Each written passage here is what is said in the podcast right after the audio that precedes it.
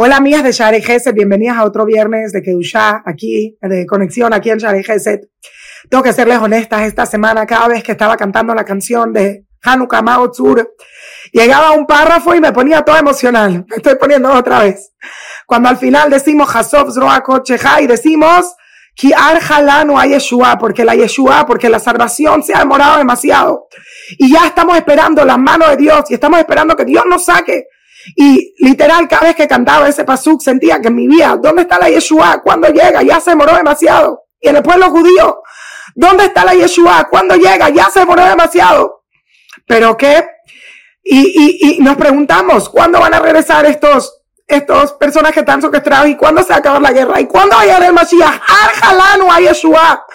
Ya se ha demorado demasiado la Yeshua. Y de repente abres la para allá esta semana y ¿qué te dice? Vaya y mi kids.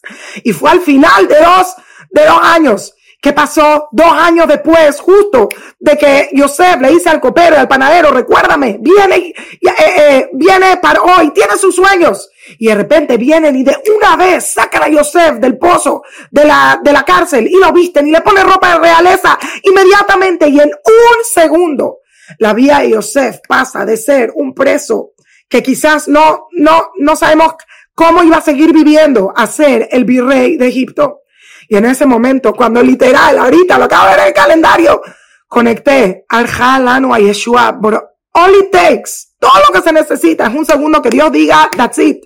Y dice la Torah, ¿por qué Hashem sacó a Jacob del pozo? De, perdón, a Yosef del pozo en esa forma? Porque Dios no te da a Filu un segundo más de lo que te toca, de lo que necesitas, de lo que, de lo que hay que hacer. Y cuando es la hora de la Yeshua, sacaron a Yosef Bejipazón, lo sacaron rápidamente y así lo sacaron de Egipto.